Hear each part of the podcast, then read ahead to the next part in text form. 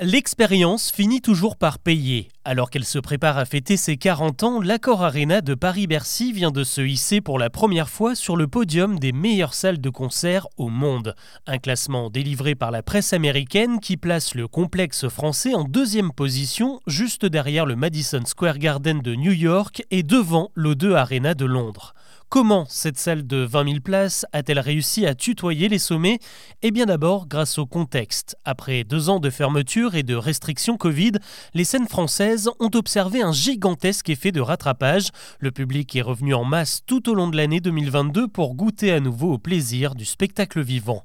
On l'a vu par exemple dans les festivals comme le Hellfest, Solidays ou encore le Main Square d'Arras qui ont tous battu leur record de fréquentation l'an dernier. Ça s'est donc aussi ressenti à l'Accord Arena qui a accueilli 974 000 spectateurs sur 71 événements pour une recette totale estimée à 66 millions d'euros.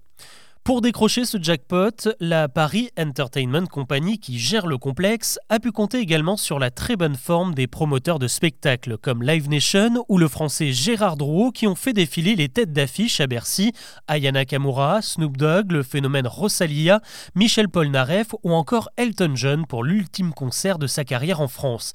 Et qui dit star dit billetterie, le prix moyen des places a flambé, tout comme celui des espaces VIP, avec la fréquentation, la buvette a tourné à plein et les produits dérivés se sont vendus comme des petits pains. Entre les temps forts assurés par les têtes d'affiche, la salle a également profité de l'immense engouement autour du rap en France, des artistes moins connus du grand public mais qui possèdent assez de fans pour assurer d'excellents taux de remplissage.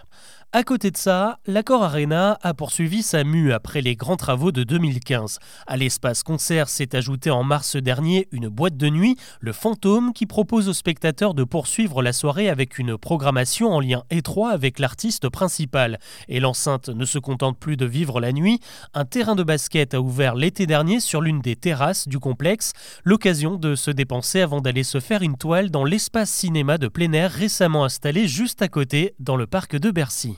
Ces prochains mois, l'accord Arena compte bien tenir son nouveau rang. Madonna, Sting, Dépêche Mode ou encore la star Olivia Rodrigo vont remplir les travées jusqu'à l'étape très attendue des JO de Paris 2024. Les épreuves de basket et de gymnastique auront toutes lieu dans ce qui est désormais la deuxième meilleure salle au monde.